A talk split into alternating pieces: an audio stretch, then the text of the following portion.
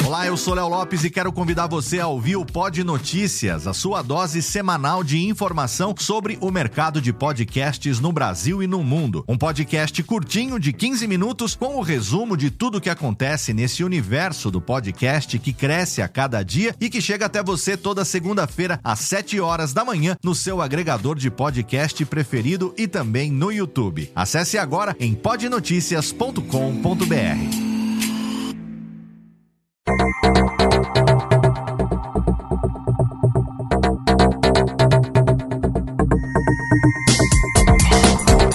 Técnica, alô Técnica, baixa a trilha técnica, seja muito bem-vindo ao episódio número 50 do Alô Técnica e hoje nós vamos falar sobre como planejar o ano do seu podcast.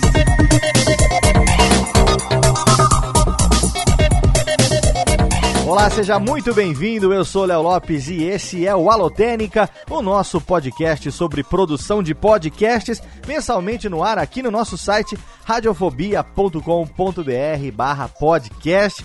Estamos aqui desde 2013 compartilhando conhecimento para ajudar você no processo de produção do seu podcast, falando tudo que nós acreditamos possa vir a lhe interessar, ser útil para você, para facilitar a produção do seu podcast, para que você aí, como podcaster, tenha uma experiência excelente. Você sabe que você pode ajudar a gente a fazer os episódios do Alotênica, mandando seu e-mail, sua dica, sua sugestão e até mesmo a sua dúvida para alotênica@radiofobia.com.br. Você pode seguir também o Alotênica nas redes sociais. O Twitter é alotênica e também tem a nossa fanpage no Facebook, facebook.com barra alotênica. No programa de hoje, eu vou compartilhar com você um pouco daquilo que eu pratico no meu dia a dia, não só para a produção dos episódios dos podcasts do Radiofobia, seja o Radiofobia Podcast quinzenal, seja o próprio Alotênica, como também o Radiofobia Classics, que são duas atrações mensais demandam um pouco mais de pesquisa, demandam um pouco mais de preparo. Já o Radiofobia é um pouco mais improvisado. A gente vai falar um pouco sobre como funciona o planejamento anual desses podcasts e também dos clientes da minha empresa Radiofobia Podcast e Multimídia, para os quais nós prestamos esse serviço de produção de podcast. Como é que o Nerdcast, como é que o Tecnocast, o SAPcast, o Confins do Universo, o Mateada Podcast, como que esses clientes planejam o seu podcast? Quais são as ferramentas de produtividade utilizadas por mim também pelos nossos parceiros, também por muitos podcasters que facilitam muito para o planejamento anual do seu podcast? Eu quero compartilhar isso com você no programa de hoje, mas antes eu quero deixar também aqui a indicação do meu outro site, que é o curso de podcast.com.br. Acredito que possa lhe interessar, pois lá nesse site eu compartilho todas as minhas experiências relacionadas ao ensino de podcast. Aqui o Alotênica é um podcast mensal que eu compartilho com você de forma totalmente grátis. Tudo aquilo que eu sei, tudo aquilo que eu aprendi na prática, toda a experiência acumulada ao longo desses já oito anos produzindo Radiofobia e os podcasts do Radiofobia e também desde 2012 à frente da Radiofobia Podcast Multimídia e lá no curso de podcast.com.br você encontra as minhas outras atividades. Lá você vai achar o link para o meu workshop de produção de podcasts online. Lá você vai encontrar também todas as informações sobre o meu livro Podcast Guia Básico, como adquirir a sua cópia física ou então a sua cópia digital para o seu e-reader, né? Para o seu Kobo, para o seu Kindle, para o seu Leve, para o seu iPad. Você pode também ler Podcast Guia Básico no seu dispositivo Apple ou também no seu dispositivo Android. Você pode ler até no seu smartphone. Se você quiser, você pode ler até no seu desktop.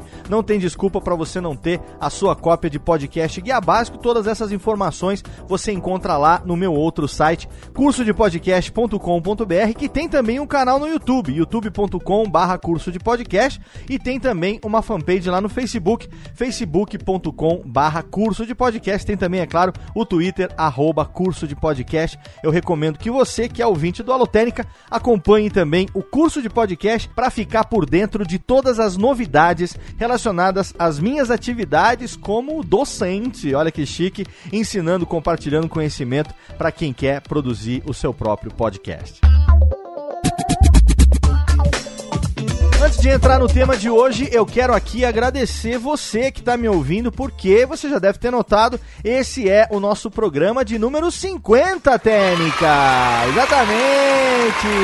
É comemorativo, né? 50 programas, 50 Alotênica. Nós que publicamos o primeiro programa lá em novembro de 2013, estamos aqui publicando o programa de número 50 no mês de fevereiro de 2017, sim, e todo todos esses meses, desde novembro de 2013, eu tenho trazido para você aqui um pouco daquilo que eu aprendi produzindo podcasts desde fevereiro de 2009, entrando pro meu nono ano como podcaster, uma cachaça que vicia a gente. Eu também comecei ouvindo e aí eu quis fazer e hoje eu tô aqui até o pescoço vivendo literalmente de podcast em todos os sentidos. Nesse programa número 50, eu quero agradecer você que me acompanha, você que é podcaster, já que tem o seu podcast, que está buscando no Alotênica aqui um pouco mais de conhecimento através daquilo que eu estou compartilhando com você, seja para melhorar qualquer aspecto que seja do seu podcast que você considere relevante, ainda que você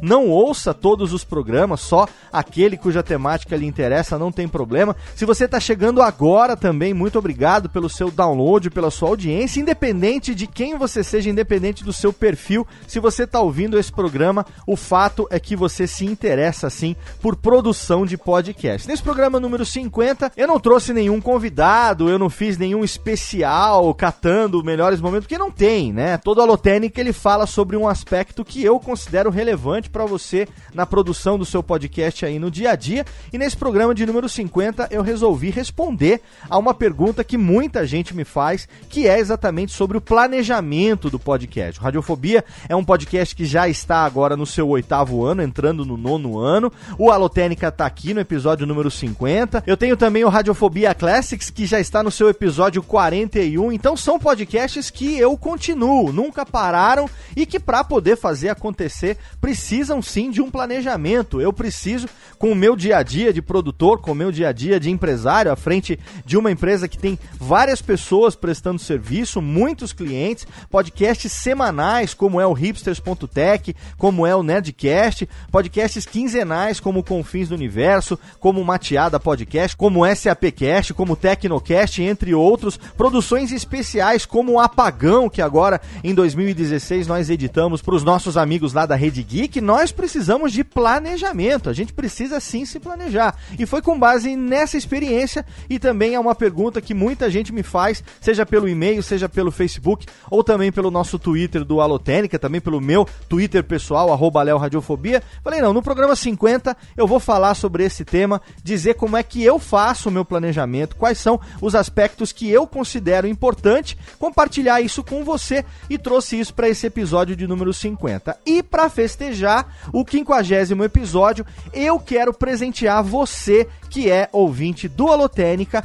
com dois exemplares do meu livro podcast Guia Básico, obviamente autografados por mim. Então eu vou dar de presente para duas pessoas, um exemplar para cada, obviamente, uma cópia do meu livro físico, claro, não vou autografar no meu e-reader e mandar, uma cópia física do podcast Guia Básico autografada que eu vou mandar para sua casa, obviamente sem custo nenhum. Como é que você faz para correr o risco de ganhar um desses exemplares. É bem fácil. É só você entrar no post desse episódio lá no nosso site radiofobia.com.br barra podcast e aí você vai fazer um comentário. Para esse comentário, você vai colocar o seu nome, a sua idade, o que é que você faz da vida e a cidade onde você mora. Se não tiver essas quatro respostas, você não corre o risco de ganhar o livro, tá bom? Então, o seu nome, a sua idade, a sua ocupação, o que é que você faz, a sua profissão, enfim, e a cidade onde você mora, cidade e estado. E aí no comentário eu quero que você me responda a seguinte pergunta: O que é que você fez até hoje com o que você aprendeu ouvindo o Alotênica. Basicamente, é como foi que o Alotênica ajudou você no seu podcast, na produção do seu podcast. Então, o que foi que você fez com o que você aprendeu ouvindo o Alotênica? Faça um comentário, pode mandar jabá, pode mandar o link do seu podcast, não tem problema nenhum. Faça lá o seu comentário, porque eu quero saber, eu quero receber o feedback de você que está me acompanhando aqui no programa de número 50. O que é que você aprendeu ouvindo o Alotênica? Afinal de contas, eu recebo muitos feedbacks, mas eu tenho certeza que esses não são nem 5%, nem 1% talvez, de tudo aquilo que você com certeza fez, que todos os ouvintes, a base de ouvintes são mais de 20 mil ouvintes por episódio que o Alotênica tem, eu duvido que não tenham muitas experiências para compartilhar. Então, eu quero ler essas experiências, eu quero que elas fiquem registradas nos comentários do post desse programa número 50. E aí, eu vou ler todas e entre essas respostas eu vou escolher duas que me tocarem, duas que me emocionarem, ou duas que eu considerar, assim, sei lá, eu não vou, é, obviamente, diminuir aqueles que não ganharam, tá? Não quer dizer que quem ganhou foi mais fodão, nada disso, tá bom? Também não vai ter regra, não vai ter regulamento, não vai ter nada. Eu simplesmente quero ler eu quero que você me retribua tudo isso que você aprende no Alotênica com esse comentário. O que é que você aprendeu até hoje ouvindo esse podcast? E aí, duas respostas eu vou escolher e para essas pessoas eu vou mandar um exemplar do meu livro Podcast Guia Básico Autografado. Esse programa aqui está indo ao ar no dia 13 de fevereiro de 2017. O Alotênica do mês de março vai ao ar, se tudo correr bem, no dia 13 de março de 2017.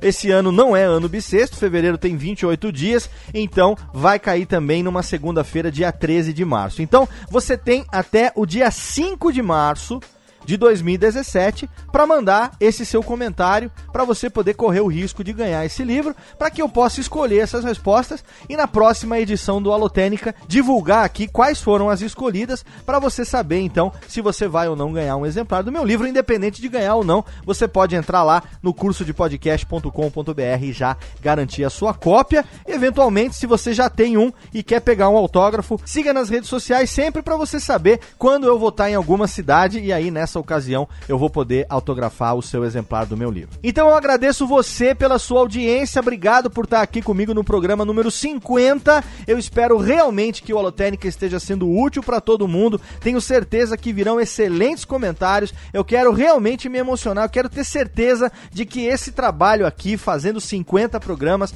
realmente valeu a pena e eu tenho certeza que eu posso contar com o seu feedback. Você pode contar comigo porque até o final de 2017, pelo pelo menos, vai ter a Lotênica todo mês para você. Agora, Técnica, roda a vinhetinha porque eu quero entrar logo no tema de hoje. Alô, Técnica! Alô, Técnica! Alô, Técnica! Segue programação, Técnica! Como planejar o ano do seu podcast? Realmente é uma tarefa árdua, é uma tarefa difícil. Como dizia o filósofo, o difícil, na verdade, não é fácil planejar o podcast por alguns aspectos, né? Não é para todo mundo que o podcast é algo, digamos, essencial, fundamental, obrigatório é, no que tange a produção. Né? Existe muita gente que faz, e eu sempre digo que não há pecado nenhum nisso.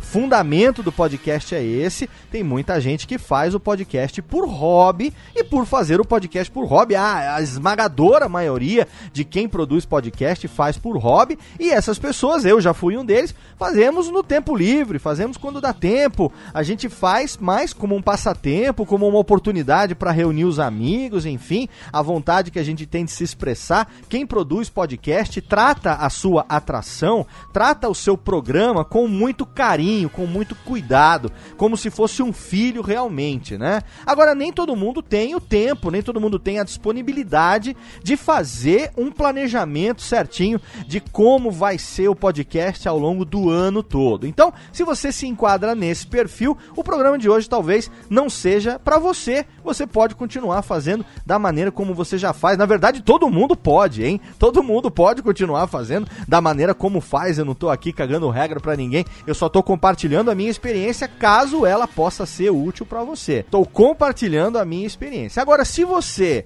faz um podcast que tem uma periodicidade definida, que tem um compromisso já com o seu ouvinte, que espera que naquela data, seja semanal, seja quinzenal, ou mesmo mensal, ou seja, qual seja a periodicidade que você tenha definido, tem programas que saem nos dias com final zero, dias 10, 20, 30, né? Tem programa que sai todo dia 15, enfim, tem várias periodicidades diferentes, não existe regra nenhuma para isso, mas se você tem um compromisso com essa periodicidade e se você precisa de ajuda para planejar o ano do seu podcast de maneira a cumprir essa periodicidade da melhor forma possível, que significa não deixar o seu ouvinte chupando o dedo, não deixar o seu ouvinte na mão, não deixar o seu ouvinte esperando, não decepcionar o seu ouvinte que tem uma expectativa grande de receber um podcast novo naquele dia, então aí eu tenho certeza que alguma coisa ou tudo que eu vou compartilhar com você aqui hoje pode realmente ser útil com relação ao planejamento anual do seu podcast. Primeira coisa que eu quero que você se pergunte, né, é o seguinte: a produção do seu podcast ela é feita por uma só pessoa, no caso, geralmente você que está me ouvindo agora, ou as atividades de produção são divididas com outras pessoas? Por que, que eu pergunto isso? Porque, no meu caso, o Radiofobia, o Alotênica, Radiofobia Classics, fundamentalmente eles são produzidos apenas por mim.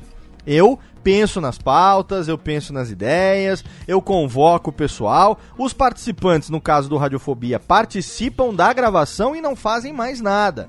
Ninguém tem compromisso de escrever post, ninguém tem compromisso de captar nem o próprio áudio. O Radiofobia, ele é captado tudo junto em tempo real, já com trilha de fundo, com vinhetinha, com efeitinho, numa única faixa mixada. Às vezes dá um mega bug, dá um mega lag na conexão pelo Hangout ou pelo Skype, e você ouvindo Radiofobia não percebe isso porque a técnica faz a mágica dela, corta esses defeitos e você não percebe isso no momento que você ouve o Radiofobia, ou pelo menos a gente tenta amenizar para que você não perceba, a gente tenta te enganar, como eu já falei aqui em outros programas, com efeitos e com barulhos e com alguma coisa que a gente possa fazer um corte e você não perceba que isso aconteceu. Agora, os participantes do Radiofobia, eles gravam o programa comigo.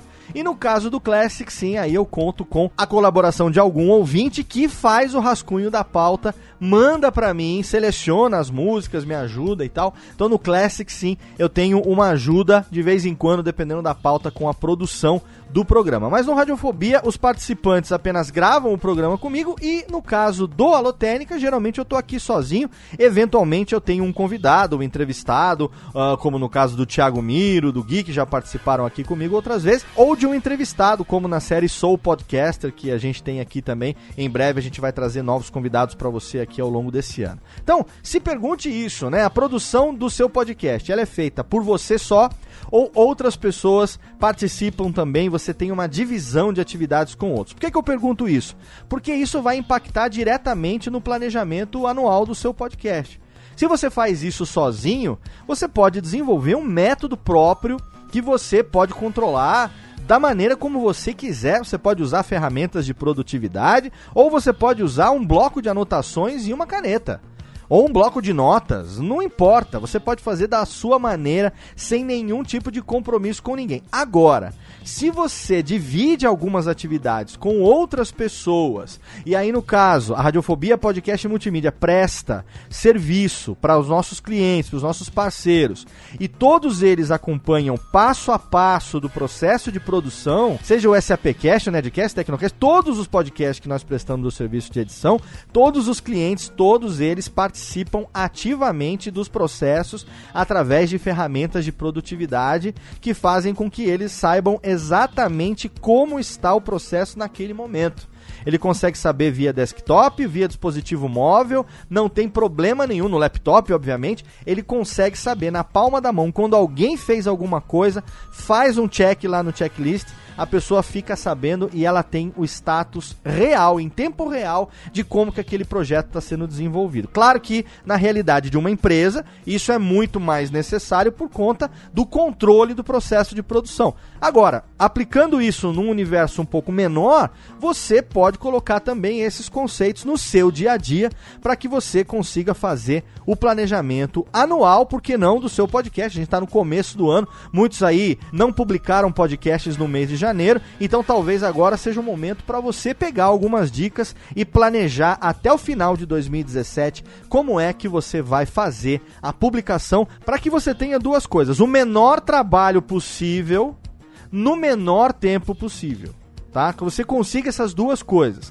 Quanto menos você trabalhar, quanto menos tempo você gastar nisso, mais tempo livre você vai ter para fazer os outros aspectos da sua vida, não é verdade? Alô, Técnica! Alô, Técnica! Alô, Técnica! Segue programação Técnica! Eu quero pontuar aqui alguns aspectos que são relevantes e que levá-los em conta ao longo do processo de produção vai facilitar muito a sua vida, principalmente se você estiver compartilhando esses processos com outras pessoas. Primeiro aspecto que eu recomendo que você leve em conta é a periodicidade da publicação. Por quê? Porque a periodicidade da publicação é o que vai determinar quantos dias você precisa para produzir o podcast entre convidar os participantes e publicar o programa. Tá? Então, saber exatamente qual é a sua periodicidade, quando os programas serão publicados, é fundamental para você saber o quanto de trabalho leva para produzir cada programa. Você começa com a concepção do tema, a concepção do tema vai levar à escolha de quem serão os participantes. Aí você tem que convidar as pessoas. Convidando as pessoas, você precisa agendar a gravação. Uma vez agendada a gravação, todos precisam estar presentes no momento da gravação. A gravação precisa acontecer. Acabou a gravação, entra o processo de edição. Depois da edição, tem toda a preparação da publicação que envolve redigir o post, fazer a arte da vitrine, fazer a arte da capa do MP3, deixar tudo prontinho, editar as ID3 tags, a gente ainda vai ter um programa sobre isso, calma, não se preocupe, editar as ID3 tags do seu arquivo MP3, deixar tudo pronto, programado para que naquela data o programa seja publicado e aí uma vez publicado, tem mais um trabalhinho ainda que é acompanhar, saber se foi publicado direitinho, né? Se o DNS do seu site propagou, se deu um ping lá no teu feed, se apareceu os episódios nos agregadores, no iTunes principalmente, que ainda é considerado bastante como sendo o grande repositório ali dos podcasts, e depois, obviamente, pegar e compartilhar nas redes sociais, divulgar, gerar assunto para poder aumentar a sua audiência e ser ouvido Afinal de contas, é para isso que a gente faz o podcast. Então, definir a periodicidade da publicação, saber qual é a periodicidade da publicação dos seus episódios, é o que vai definir qual é todo o trabalho que você vai ter do momento da concepção daquele tema, daquele programa, até a publicação.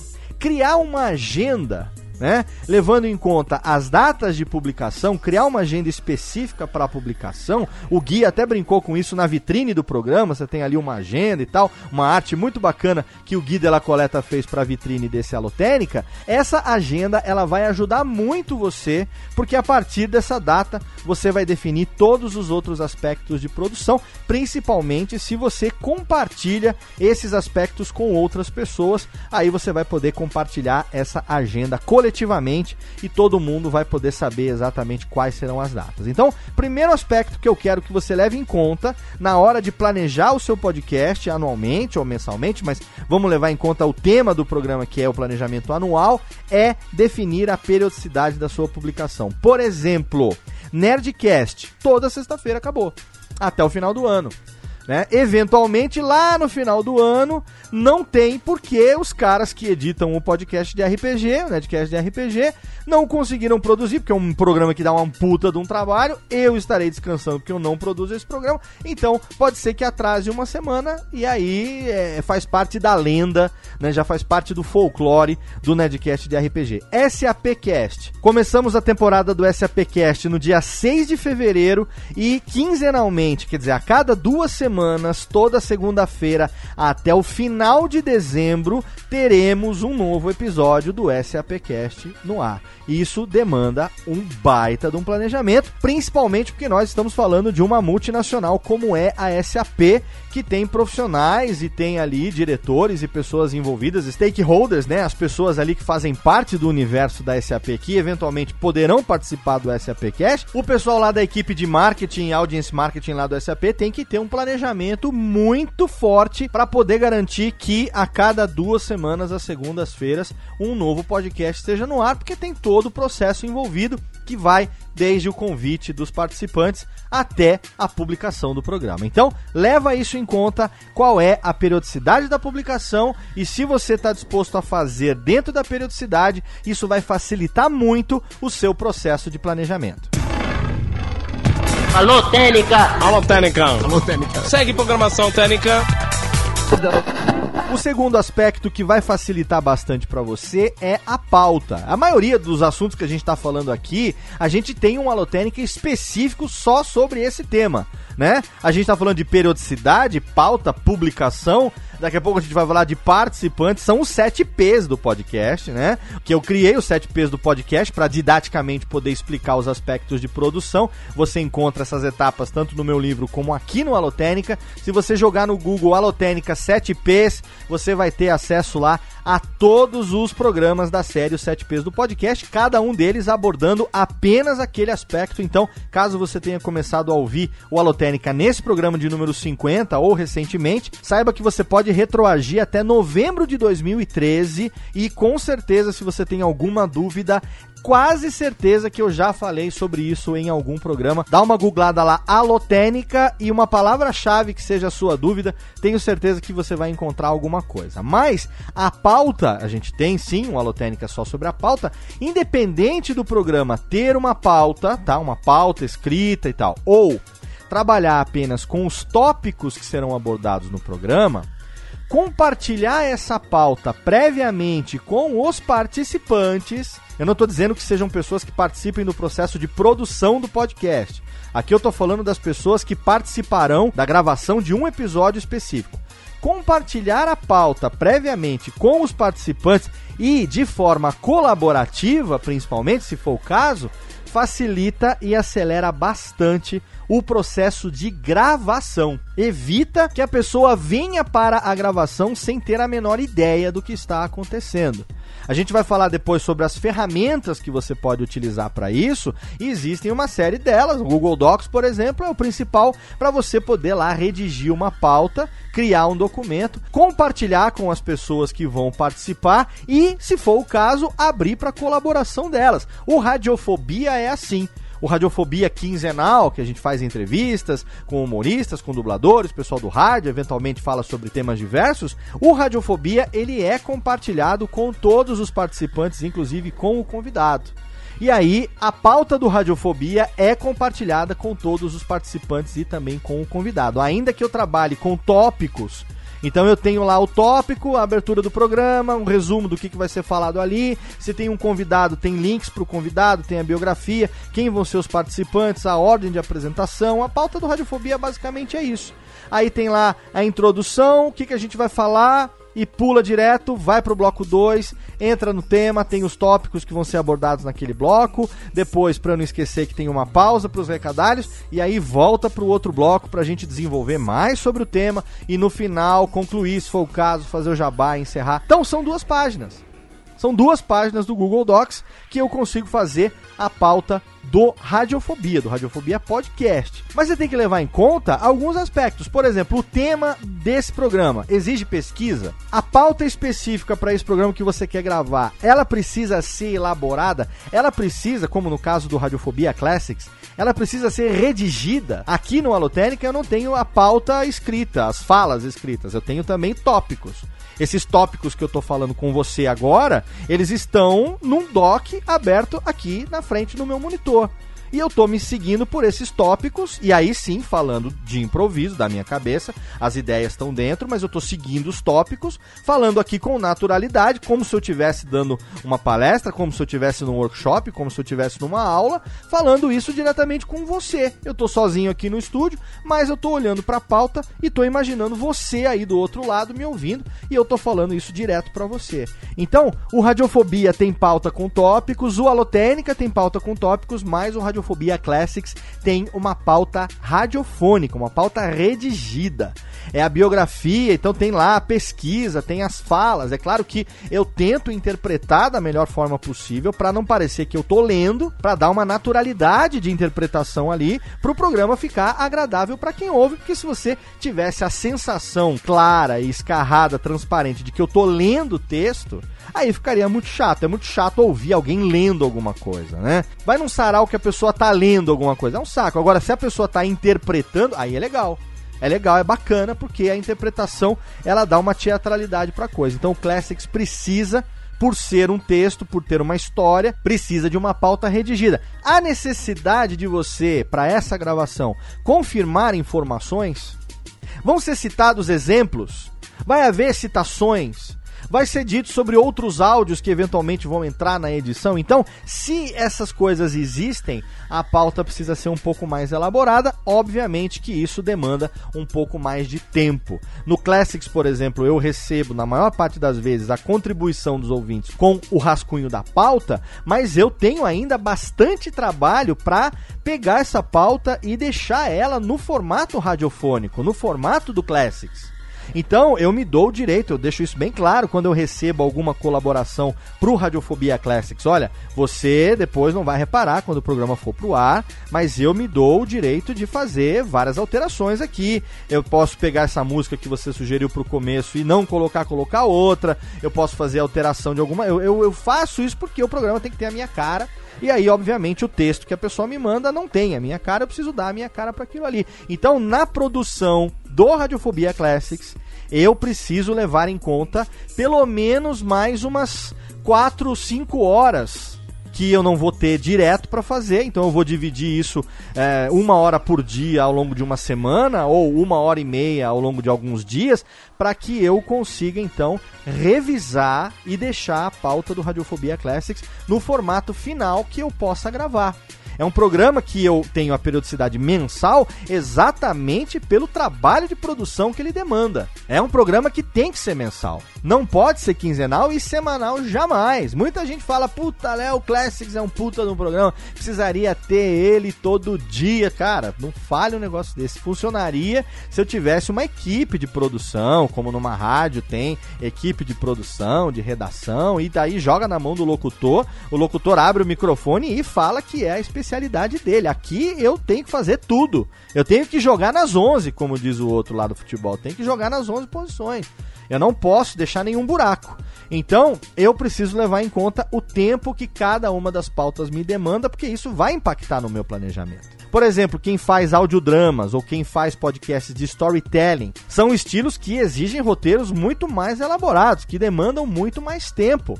Muitas vezes, no caso de audiodramas, como lá pro Jovem Nerd eu já produzi vários, já perdi a conta de quantos, o Jovem Nerd leva em conta nesse planejamento, que é feito com meses de antecedência. A gente tem as ferramentas que a gente compartilha, e aí eu sei de todo o planejamento quando ele acontece, tudo que acontece desde que começa até o momento que publica assim como acontece com o Nedcast toda semana, no caso dos audiodramas, envolve outra camada de complexidade que é a redação do roteiro, das falas, a contratação do estúdio de dublagem, colocar isso na mão de um diretor, escolher o casting, quais vão ser os atores que vão interpretar, garantir que as interpretações vão ter as intenções desejadas, ter uma janela para refação caso seja necessário, quer dizer, pedir para refazer. Muitas vezes nos audiodramas de Rough Gun ou de Filhos do Éden, num apagão da Rede Geek, o ator simplesmente esqueceu de falar uma frase no meio de uma fala de dois minutos.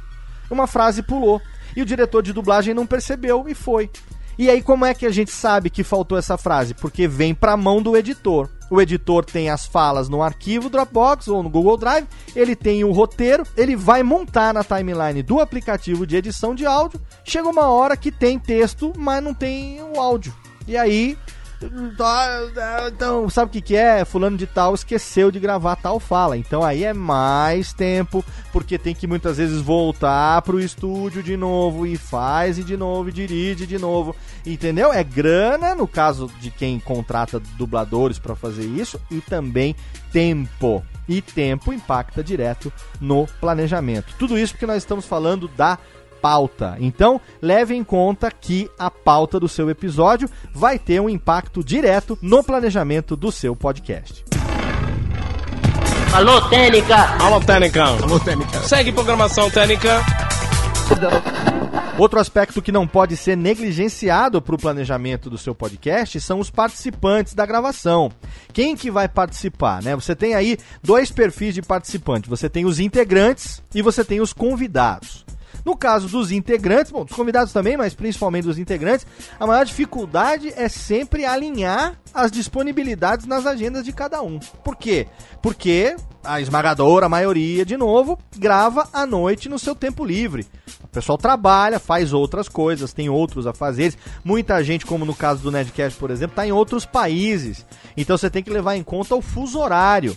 Quando grava lá com o JP, o JP mora em Orlando. Quando grava lá com o Caio Gomes, o Caio Gomes mora na Holanda. Quer dizer, é um fuso totalmente diferente. Já chegaram a gravar com convidados que estavam em outros países, com 4, 5 horas de diferença de fuso. Então, tudo isso tem um impacto direto no planejamento. Mas os integrantes ali do dia a dia, aqueles que fazem parte, digamos assim, do casting, né, do podcast, você pode facilitar esse processo de alinhamento criando uma agenda para a produção aquela que eu falei quando eu falei sobre periodicidade da publicação, essa agenda na prática mesmo, tá? Uma agenda que você pode criar no Google Calendar, lá no calendário, na agenda do Google, que é uma das mais utilizadas, obviamente, né, hoje em dia, e aí você compartilha essas agendas com todas as pessoas e aí você dispara um e-mail de convocação, quem é que pode participar do tema tal. A gente vai gravar, a previsão é que seja gravada na próxima semana ou nas próximas duas semanas. E aí os integrantes respondem e aí você monta um casting ali com 3, 4, 5 participantes de acordo com a disponibilidade de cada um. Isso pode ser feito também através de uma agenda, de um calendário, como no caso do Google Calendar. Então você compartilha isso com toda a equipe, isso pode ajudar bastante você a economizar tempo, porque aí evita troca de e-mail, quem aceita o convite já aparece o check lá na agenda, tudo isso facilita bastante. Produtividade é a palavra-chave, né, desse programa aqui, além de planejamento, a gente pode levar mais dois P's, hein? Planejamento e produtividade são as palavras-chave desse programa. O Radiofobia, por exemplo, o Nedcast também, para a gente poder contornar um pouco essa coisa de ter dificuldade das agendas, né, dos participantes, são programas que têm muitos integrantes tem um número de integrantes muito maior do que aquilo que a gente consegue ter numa gravação só. Isso é uma estratégia que facilita e garante que a gente tenha sempre três ou quatro ou mais pessoas nas gravações. Mas você tem ali no Radiofobia, por exemplo, são oito participantes hoje. Desses oito participantes, em toda a gravação tem pelo menos três, contando comigo, eu e mais dois. Então, tendo bastante integrantes para você poder fazer um rodízio de acordo com o tema, de acordo com a disponibilidade, fica muito mais fácil. Como no caso do Jovem Nerd também, lá o Nedcast tem muitos Nedcasters, dependendo do tema, dependendo da disponibilidade. Você você tem aquela equipe participando daquele programa. E o segundo perfil são os convidados, obviamente. Quando você tem um convidado externo, aí você acrescenta mais uma camada de dificuldade no alinhamento das agendas. Porque você tem que alinhar além das agendas dos integrantes, você tem o desafio de alinhar as agendas dos convidados. Imagina eu no Radiofobia, que tenho a minha série com dubladores, que tenho a minha série com profissionais do rádio, da comunicação e também com os humoristas. A gente costuma gravar programas à noite. Geralmente segunda, terça e sexta são datas que eu priorizo. Mas, por exemplo, sexta-feira à noite, eu não posso gravar um programa com humoristas na sexta-feira à noite, principalmente se forem humoristas de teatro, de stand-up, porque sexta-feira à noite eles estão trabalhando. Sexta, sábado, domingo eles estão fazendo show. Como é que eu vou fazer para gravar com esses caras? né? Os profissionais do rádio a mesma coisa. Eu tenho que levar em conta o horário dessas pessoas. Eu estou tentando agendar com o Milton Jung da CBN e com a Fabi Ribeiro da Jovem Pan há quase um ano. E eu não consigo. Por quê? Porque tanto o Milton Jung como a Fabi acordam muito cedo para fazer o que eles precisam se deslocar para a rádio e começar o seu dia. Ah, Léo, mas você não grava de manhã, você não falou que grava à noite? Exatamente. Essas pessoas que trabalham muito cedo, dormem muito cedo também. E se elas dormem muito cedo, como é que eu vou gravar com elas começando nove e meia da noite até onze e meia da noite a gravação do Radiofobia, que sempre tem mais ou menos aí duas horas de duração? Inviável. E aí, faz o quê? Puxa vida, então pra gente, ah, então não dá pra alinhar, né? A gente só tem o fim de semana livre. Aí eu fico sem jeito de chamar o convidado no fim de semana, por quê? Porque eu não quero tirar o fim de semana da pessoa que é o dia que ele tem para descansar, que é o dia que tem para ficar com a família, que é o dia que tem para sair, para passear, para fazer alguma coisa que queira. Tá entendendo? Então, eu também sofro com isso, e se sofra entre aspas, obviamente, mas quando a gente tem convidados externos, essa camada extra de dificuldade, ela é inevitável. A agenda do convidado, ela é geralmente mais complicada. Então, o que, que eu recomendo você? Primeiro, que você consulte a disponibilidade do convidado tente alinhar com o convidado primeiro e aí só então você passa para o alinhamento com os participantes. É assim que eu faço no Radiofobia. Tá? A gente gravou recentemente com o Celso Portioli, foi o programa número 200. Celso Portioli, Ed Gama. A gente gravou agora o programa passado, Radiofobia número 205, foi com o meu querido mestre Irineu Toledo. Essas pessoas têm as agendas complicadíssimas. Com o Portioli, a gente chegou a adiar a gravação por duas vezes, até que finalmente a gente conseguiu gravar e foi um programa espetacular. Se você não ouviu ainda, Radiofobia número 200 com o Celso Portioli, foi o nosso especial de número 200. Mas primeiro eu alinhei a agenda com ele. E aí, quando ele falou, Léo, eu consigo tal dia, nove e meia da noite, certeza que eu vou estar lá disponível para gravar com vocês. Aí eu me dirijo para a equipe. Equipe, consegui a agenda do Celso Portioli dia tal, tal hora. Quem pode barra quer participar? E aí as pessoas se manifestam e eu agendo com os integrantes, já tendo reservado antecipadamente a agenda do convidado. Então, leve em conta quem vai participar da gravação, porque obviamente isso tem um impacto direto também no tempo de produção e no planejamento do seu podcast. Alô, Técnica! Alô, Técnica! Alô, Técnica! Segue programação Técnica! E um último aspecto que eu quero levantar aqui é a edição, né? Isso a gente não pode deixar de falar. O estilo de edição ele tem também um grande impacto no tempo de produção, então você tem que levar em conta a edição de qualquer maneira. Se você for fazer a edição internamente, se é você mesmo ou um dos integrantes que vai fazer a edição, então eu recomendo que você aprenda e domine o aplicativo que você escolher para editar, que você pegue dicas para editar mais rápido e melhor, como eu fiz no Alotênica número 39, oito dicas para editar mais rápido. Se você ainda não ouviu, tem esse programa também, onde eu compartilho as dicas que me ajudaram a economizar preciosos minutos por dia e, consequentemente, no final de uma semana e de um mês, horas editando eu compartilhei isso nesse Alotênica número 39, o link no post para você. Se você for fazer internamente, então eu recomendo que você treine bastante, aprenda, busque tutoriais. Se for o caso, se matricule, faça cursos livres, faça cursos até profissionalizantes, se você quiser, enfim, para você aprender a mexer com a sua ferramenta, para você aprender a dominar preferencialmente a ferramenta de edição que você escolheu. Agora, se você for terceirizar, como no caso do SAPcast. Vamos supor que o Max, meu amigo Max Cunha, que é lá do departamento de marketing da SAP, integrante do SAPcast também, junto comigo, Rodrigo Murad, fixo ali a cada duas semanas às segundas-feiras, supondo que o Max esteja ouvindo esse programa agora. Então essa dica é direto para ele. Ou seja, ele já faz isso, mas se você aí for terceirizar a edição, leve em conta os processos do seu prestador de serviço de edição para você poder fazer o seu planejamento calculando os prazos de entrega do seu prestador de serviço. O Jovem Nerd, o Thiago Mobilon, o Paulo Silveira da Alura, o próprio Max, o Denis Andrade do Mateada, essas pessoas ouvindo isso que eu tô falando aqui agora, isso tem total propriedade porque eles estão exatamente nesse exemplo.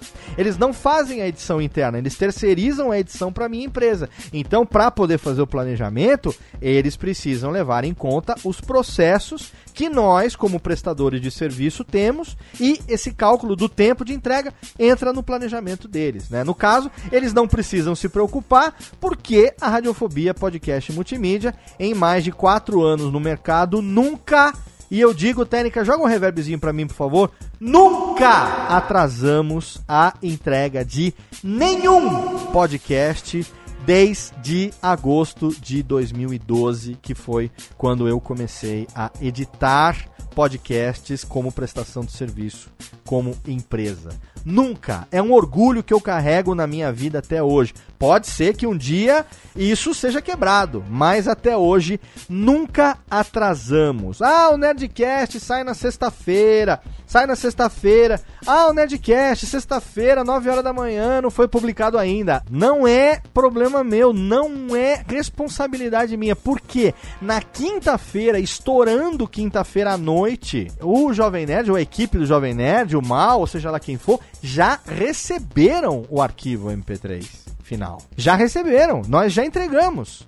Se eles vão publicar primeiro no aplicativo e depois na sexta-feira pela manhã vão publicar o episódio no site, o que eles vão fazer? Se eles vão segurar para publicar na sexta-feira à tarde ou mesmo no domingo, não importa. Nós entregamos na quinta.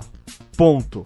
Raramente, ao longo de quatro anos, quatro anos e meio vai fazer editando o Nerdcast, raramente eu virei noite editando. Raramente, agora o Thiago Miro me ajudando também, raramente nós viramos noite. Geralmente os programas que a gente passa algumas horas madrugada adentro editando são os programas gigantes que são geralmente o Nerdcast especial de Dia dos Namorados e os especiais de cada 50 programas.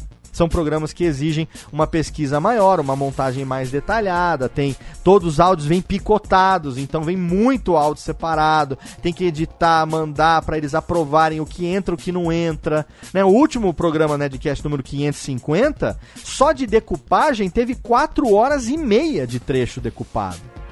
E aí eles escolhem o que entra e o que não entra. Entra, não entra, entra, não entra. No final deu um programa ainda assim de duas horas e meia. Mas duas horas de trechos excelentes dos últimos 50 programas foram pra lixeira.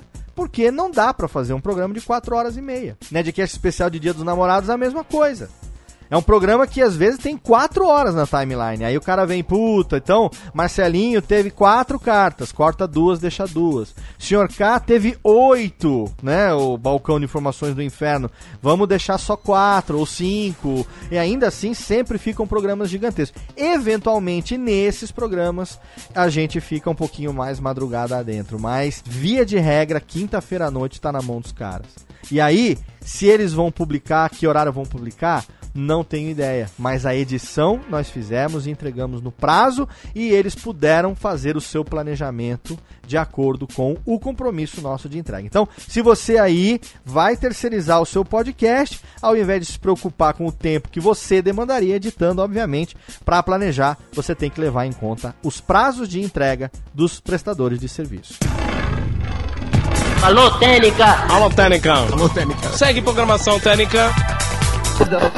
Esses são os aspectos que eu considero importantes para você poder levar em conta com relação ao planejamento anual do seu programa. Você pode fazer um planejamento de três meses, planejamento de trimestre, você pode fazer um planejamento de dois, pode fazer um planejamento de um mês, ou você pode fazer um planejamento anual. Por exemplo, SAPcast tem planejamento anual. Significa que nós temos já todas as datas que ele será publicado até o final de dezembro de 2017. Já temos todos os convidados? Não. Já temos todos os temas? Não. Mas o Max ele faz ali um parking lot de pautas, né? Ele faz ali um estacionamento, ali um lugar que concentra as ideias e ele vai jogando e de vez em quando é, é isso vai se transformando numa pauta e o planejamento vai sendo feito e a gente tem quase sempre um planejamento para dois meses. O Jovem Nerd, a mesma coisa. Às vezes, a gente não tem programa nenhum. O programa vai ser gravado no, no sábado ou no domingo, para que eles nos enviem os arquivos no, da madrugada de domingo ou de sábado. E aí o Thiago faz o primeiro corte, me manda, eu aprovo, faço o segundo corte, fecho, mando para eles revisarem. E às vezes em três dias a gente tem que fazer um Nerdcast e toda quinta-feira à noite os caras estão recebendo. Às vezes a gente tem lá, os caras vão viajar, qualquer coisa assim, já tem seis, sete programas gravados. Já tá lá pronto. A agenda para dois meses programas gravados, devidamente recebidos, devidamente conferidos. Eles podem viajar tranquilos, ir para onde eles quiserem, trabalhar, descansar, passear, seja o que for. O Nedcast estará sendo produzido aqui com a mesma rotina que nós fazemos, como se eles estivessem em Curitiba. Afinal de contas, eu estou em Serra Negra, o Thiago Miro está em Olinda, o Caio Corraine está em São Paulo, o Andrei Fernandes está em São Paulo também, o Jeff Barbosa está em Sorocaba, né? O Pedro, que faz edição de vídeo pra gente, tá em São Paulo. E o Gui, que é o nosso designer, tá em São Paulo. Todo mundo de home office, todo mundo remotamente.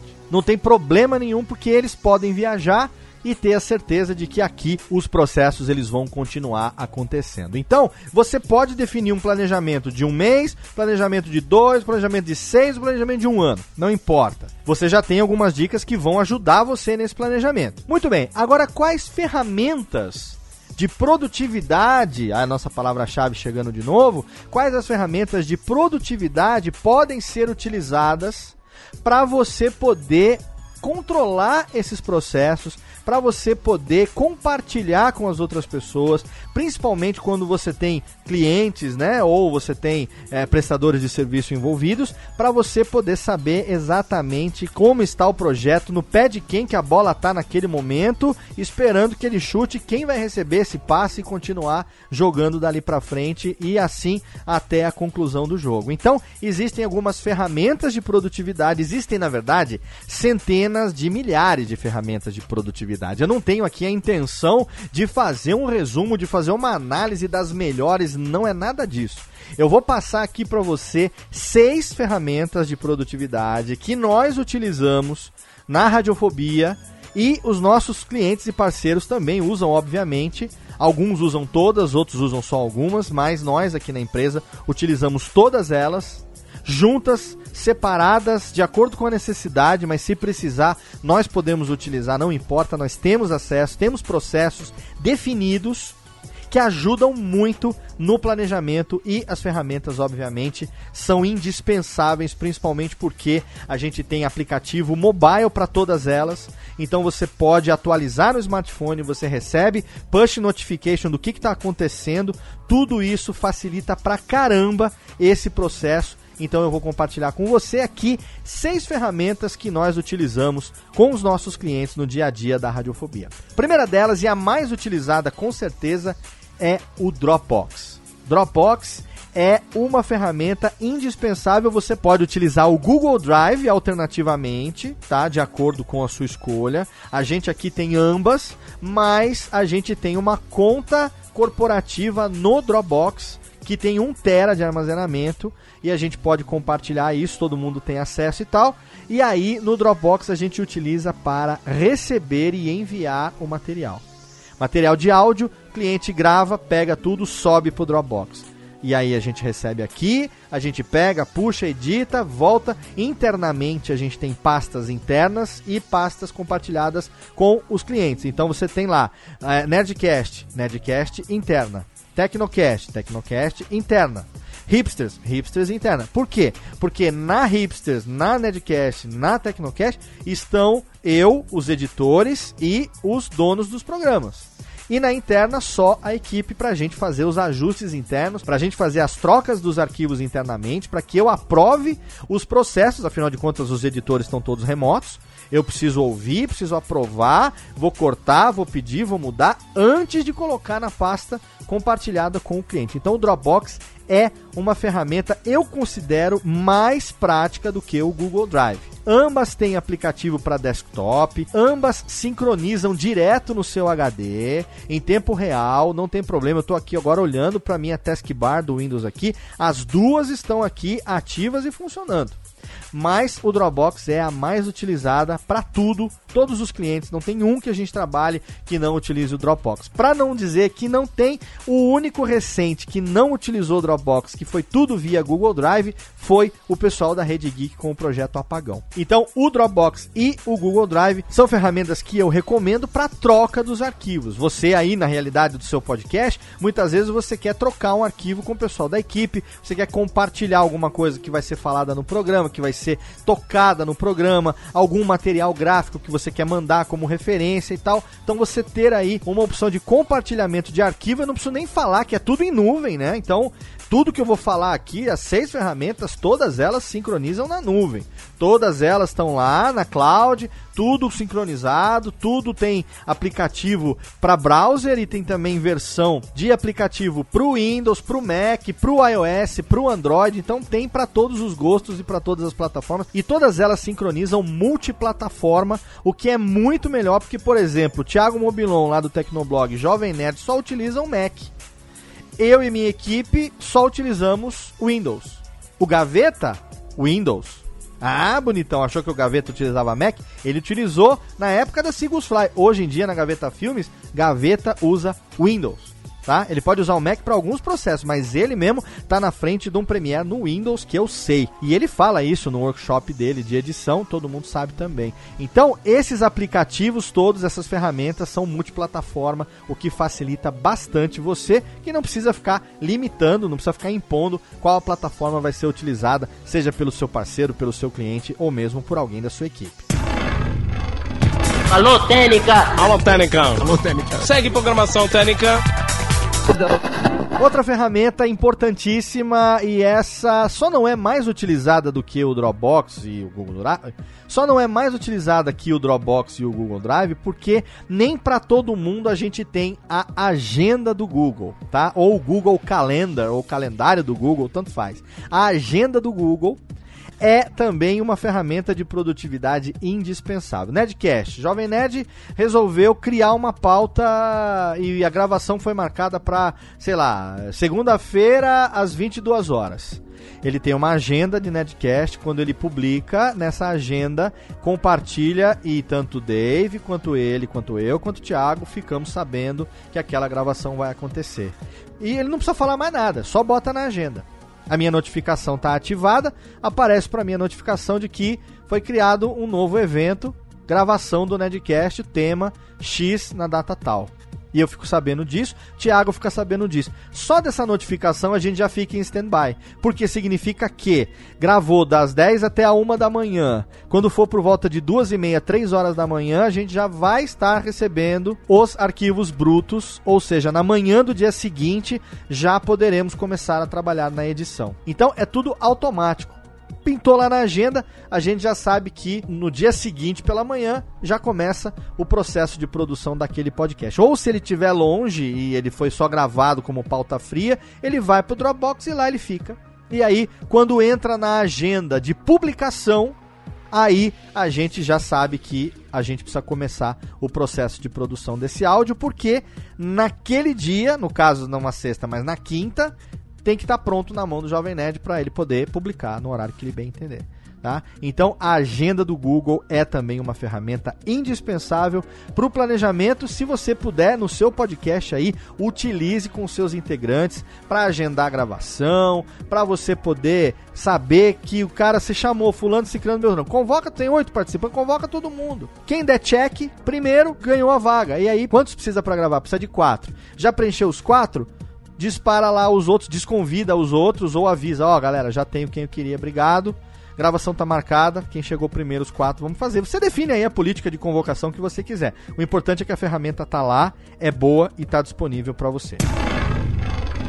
Alô, Técnica! Alô, Técnica! Alô, Técnica! Segue programação Técnica!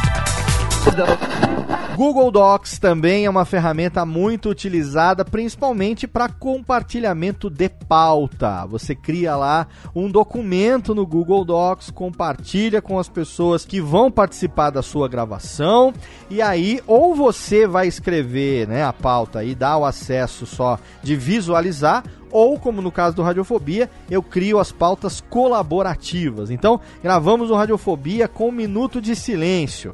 Compartilhei com meu amigo Cacofonias, meu amigo Vinícius Antunes e com todos aqueles que foram participar. O Vinícius abriu a pauta e colocou uma série de inputs naquela pauta. No segundo bloco que a gente falou sobre riso, o Vinícius, o Caco, foi lá e fez um roteirinho, ajudou e tal. Então, uma pauta colaborativa é muito legal, porque inclusive permite que durante a gravação, se você está gravando remotamente, durante a gravação você esteja com esse doc da pauta aberto e permite que se todo mundo que estiver gravando tiver com aquele doc aberto ali, você pode em tempo real mudar a ordem das coisas. Ah, o bloco 1 tá rendendo mais, a gente já entrou em assuntos do bloco 2. Você pega o trecho que está sendo dito, que seria do bloco 2, recorta e cola ele no bloco 1, desloca ele no bloco 1 e aí você planeja quando que você vai fazer a sua pausa, quando que você vai parar para salvar o arquivo, como no caso do Jovem Nerd. Muita gente não sabe, mas o Nerdcast não é gravado num chute.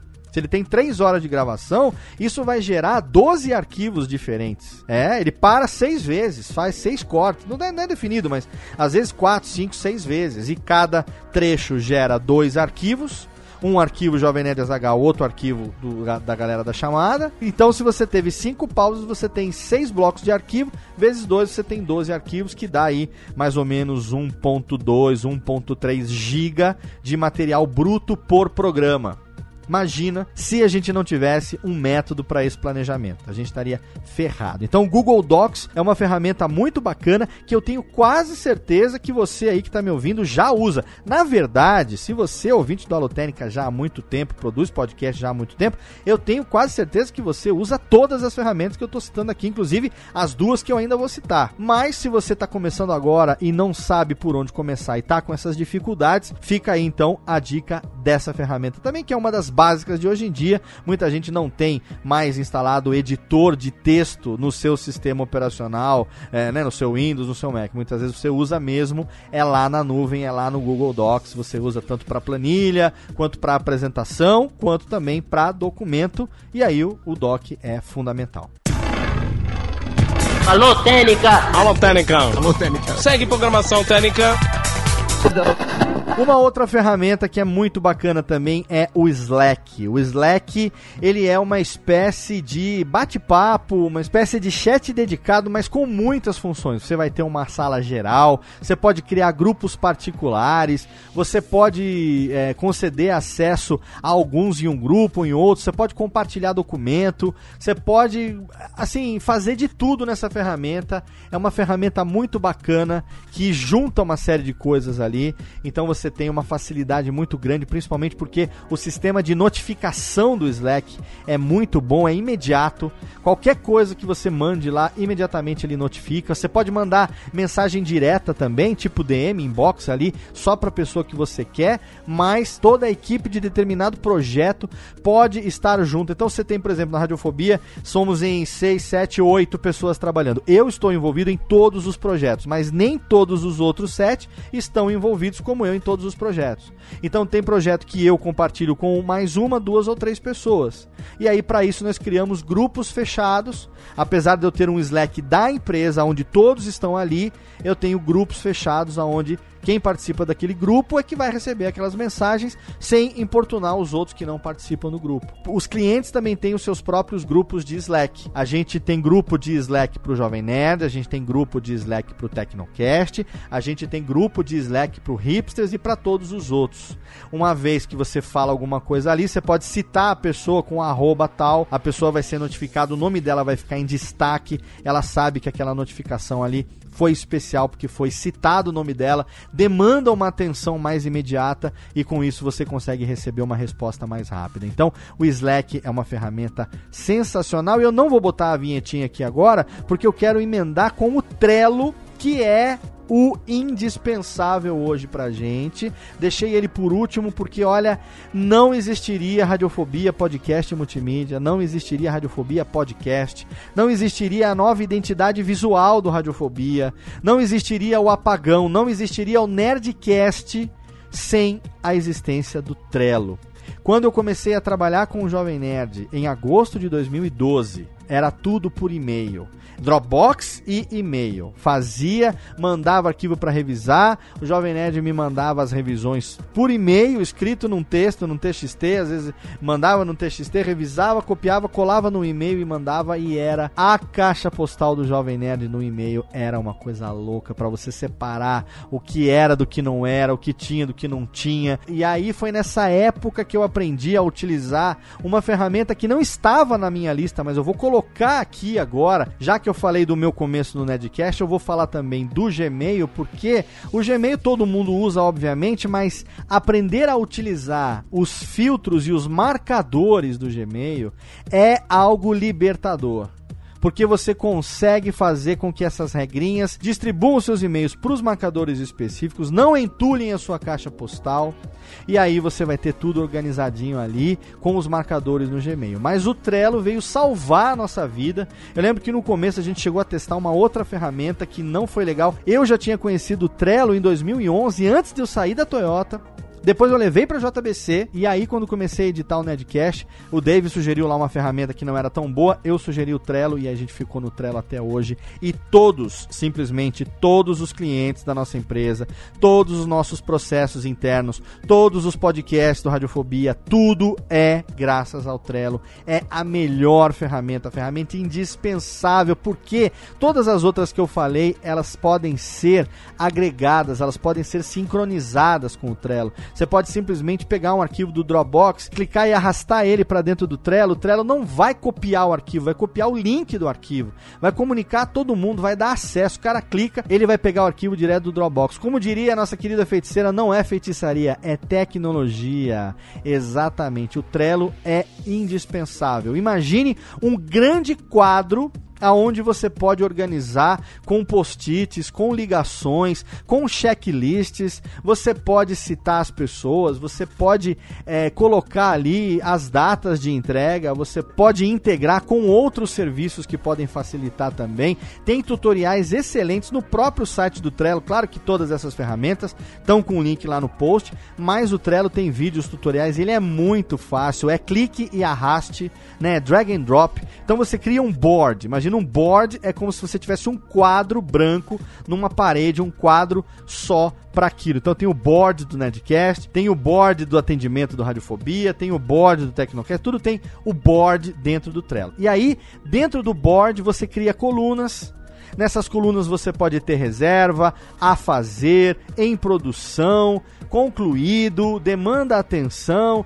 pode criar etiquetas, essas etiquetas podem ter nomes e cores, você pode criar regras para isso. Você clica e arrasta para poder organizar o que está no to do, né, no a fazer, vai para o doing, que é o em produção. Quando terminar, clica e arrasta para o done, que é o concluído. Você pode dar o nome que você quiser também, tá? Eu estou falando aqui os que a gente acaba usando comumente para facilitar o processo. O Trello é uma ferramenta indispensável. Os checklists do Trello são uma coisa linda de Deus. Você pode criar um checklist com quantos itens você quiser. O Nerdcast comum, para você ter uma ideia, um Nerdcast, ele tem um checklist de 34 checks, 34 coisas que precisam ser feitas entre a gravação e a publicação de um Nerdcast. Você tem 34 coisas que precisam ser feitas nesse processo, sem contar a produção da vitrine, que a produção da vitrine tem um card separado para ela. Mas o card de cada episódio do Nerdcast tem 34 itens de checklist. Isso aqui facilita a nossa vida pra caramba, porque cada um que fez a sua parte vai lá e clica no checklist. Aí o Trello te mostra lá 6% do checklist concluído. Por exemplo, Netcast da semana que vem, vai ao ar na sexta-feira que vem.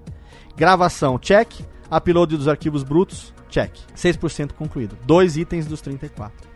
Você bate o olho, você sabe data de publicação, horário de publicação, data de entrega, horário de entrega. Então eu recomendo fortemente o Trello como sendo uma ferramenta indispensável. Tem ajudado muito, na verdade tem ajudado, não tem salvado as nossas vidas. Sem o Trello não existiria Radiofobia Podcast Multimídia, não existiria Radiofobia Podcast. A gente usa para tudo e todas essas ferramentas integradas ou separadamente, do jeito que for melhor, uma experiência para você ganhar. Palavra-chave técnica produtividade no seu palavra-chave planejamento.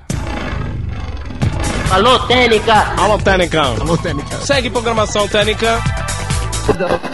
Pode ser que para você o tema do programa de hoje não tenha sido tão relevante. Pode ser que você seja sim uma pessoa totalmente organizada e já tenha tudo isso. Pode ser que você não dê a menor importância para isso e tudo que eu falei para você não não tem nada a ver, porque você faz o seu podcast do jeito que dá, do jeito que você quiser. Não tem problema nenhum, independente de em qual dos perfis você se encaixe, porque eu tenho certeza que tem também um terceiro perfil, que é a pessoa que tinha alguma dificuldade, que tinha alguma dúvida com relação a como planejar. Como é que eu faço? O planejamento do meu programa? Como é que eu posso organizar isso de forma a garantir que toda segunda-feira tenha um podcast no ar? Eu faço a agenda a partir da data da publicação e dela eu retorno contando passo a passo tudo o que precisa ser feito. Com isso eu vou calcular o tempo de produção que cada episódio meu demanda e aí eu vou saber, olha, puta, realmente, viu, eu não estou conseguindo entregar semanalmente porque eu estou prometendo para o meu ouvinte uma entrega semanal de um programa que, na minha atual conjuntura, na minha atual situação e dos meus integrantes, demanda duas semanas de produção. Então, ou eu produzo com várias semanas de antecedência e até dois por semana, ou trabalho no final de semana para fazer, seja lá o que for, para garantir que vai sair semanalmente, ou então eu mudo a periodicidade. Falo, olha, gente, não estou conseguindo entregar semanal. Eu vi que para entregar semanal eu tenho que ter duas semanas de produção. Não dá, por isso eu vou entregar agora quinzenal. Assim é com o Radiofobia desde fevereiro de 2009. Eu tinha certeza que eu não ia conseguir fazer um Radiofobia semanal desde o começo. Então a minha periodicidade no começo era, não era nem quinzenal, era dois por mês. Dois por mês. Tivesse o mês quatro ou cinco semanas, né, cortadinho e tal, às vezes tem cinco segundas-feiras, cinco terças-feiras, dependendo do calendário, não importasse, eu ia lançar dois por mês, sem data definida. Até que aos poucos eu fui galgando, falei, não, então definimos um dia da semana, e então a cada 15 dias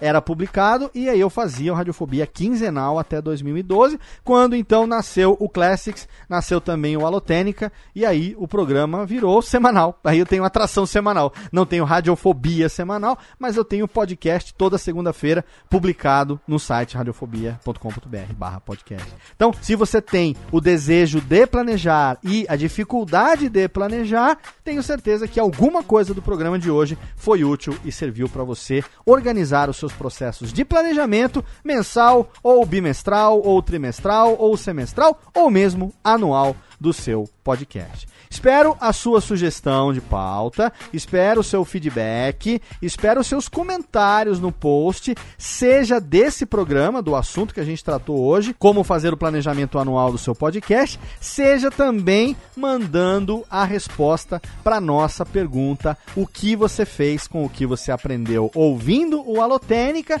Você tem até o dia 5 de março para responder, colocando o seu nome, a sua idade, o que você faz da vida e a cidade onde você mora. E aí eu vou escolher duas respostas para quem eu vou mandar um exemplar autografado para cada do meu livro podcast Guia Básico. Manda seu e-mail para alotenica@radiofobia.com.br. Siga e interaja com o arroba alotenica no Twitter e curta a nossa fanpage e compartilhe também, obviamente, facebook.com/alotenica. Mês que vem eu tô de volta com mais um assunto que eu espero que seja do seu interesse e ajude você no processo de produção do seu podcast. Conto com o seu download, com sua audiência. Um abraço e até o mês que vem.